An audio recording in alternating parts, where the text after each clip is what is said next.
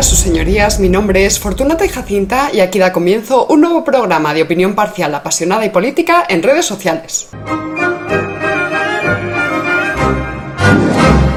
Y esto que acaba de sonar, pues es el bellísimo vals de Shostakovich, que es este compositor ruso que a mí tanto me gusta. Y mientras estaba yo bailándolo así a la española, pues me daba yo cuenta de que efectivamente España tiene una contextura histórica muy particular, una de las más complejas del mundo occidental, junto con Rusia, en opinión de muchos especialistas. Esperar, hombre, esperar, esperar a ver qué pasa. Verán sus señorías, es que es verdad pues que España y Rusia compartimos una serie de características. Y no lo digo solamente pues porque a los españoles nos interesen particularmente los escritores rusos como Dostoyevsky, Pushkin, Gogol o Tolstoy, o porque por ejemplo desde su publicación El Quijote pues tuviera una especial implantación entre los rusos. Y por ejemplo Catalina la Grande pues lo leyera con fricción mientras almorzaba una deliciosa sopa de col con gachas. Come up and over and the. De hecho, a muchos líderes rusos se les ha tildado de Quijotes. Por ejemplo, Napoleón llamó Quijote a Pavel I de Rusia. Esto es, pues iba un día paseando por el Hermitage Pablo I, emperador y autócrata de todas las Rusias, y va Napoleón y le suelta ¡Quijote, que eres un Quijote!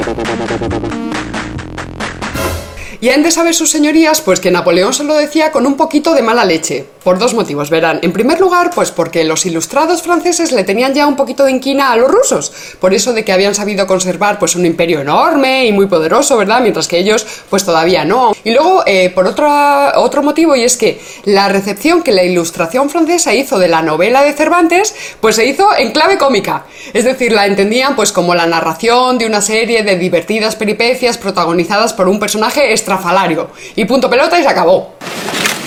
Son gigantes.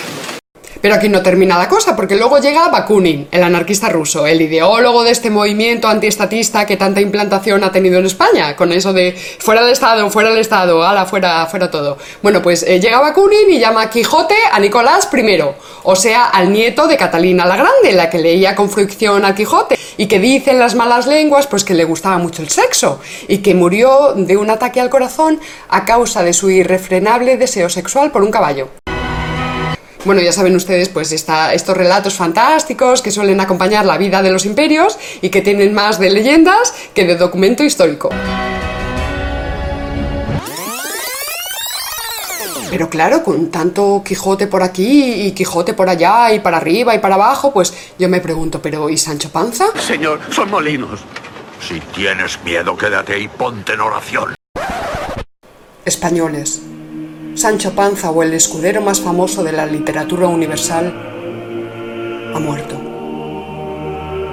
Porque claro, si usted lo interpreta solamente como un personaje cómico, pues claro, usted lo mata, señor o señora, lo fulmina, lo destruye, lo aniquila. Ferran, yo se lo tengo que contar primavera de 2018 y yo asisto en la capital española pues a un seminario sobre hispanismo e hispanismos y allí pues estaba una hispanista rusa o ucraniana quizás a lo mejor eh, muy interesante pero de cuyo nombre sin embargo pues no, no me acuerdo.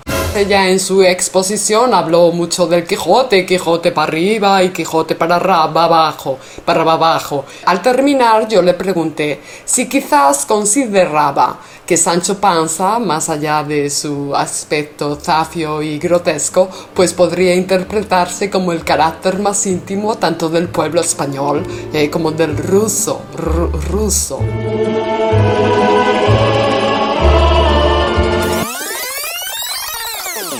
Yo lo que le quería comunicar a esta señora es que a mí Sancho Panza me congela la risa. Eh, por ejemplo, cuando se niega a incurrir en las corruptelas típicas que se esperaban de su gobierno en la isla de Barataria. Y sale el tío pues con ese buen juicio y con esa nobleza de carácter, ¿verdad? Que lo que hace es evidenciar precisamente la, la ruindad y la estulticia mental y la miseria moral en la que están ahí agarrados pues las élites políticas e intelectuales de su época y que bueno, pues quizá podíamos tener un poquito más en cuenta a esta figura, este arquetipo de Sancho Panza, para hablar precisamente del carácter del pueblo, del pueblo, no de las élites, y dejarnos ya un poco de tanto político Quijote, intelectual Quijote, ¿verdad? Y pensar un poquito más en el pueblo ruso, ruso.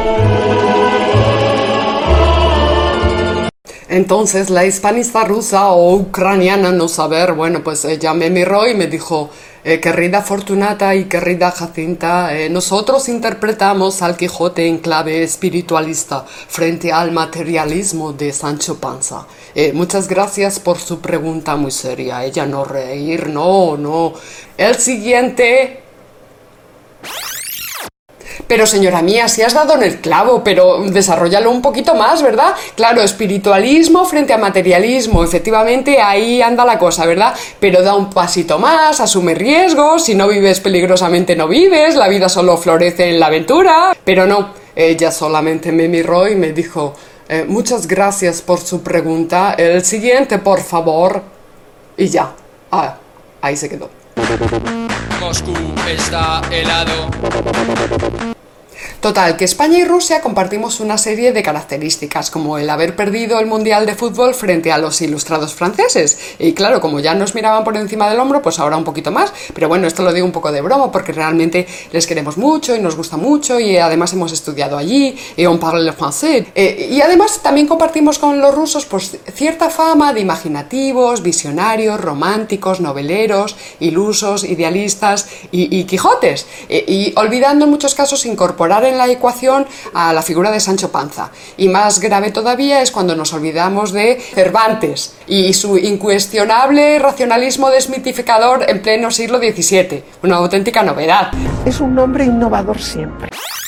Y hasta aquí este capítulo de ¿Qué M de país? Nos vemos en el próximo y recuerda, si no conoces al enemigo ni a ti mismo, perderás cada batalla. Hasta luego, chao, chao, chao. Preste atención, vuestra merced con todos mis respetos, son solo molinos que mueve el viento, señor. Son molinos.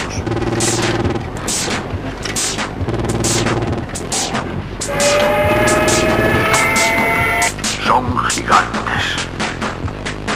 Socorredme, señora mía Dulcinea.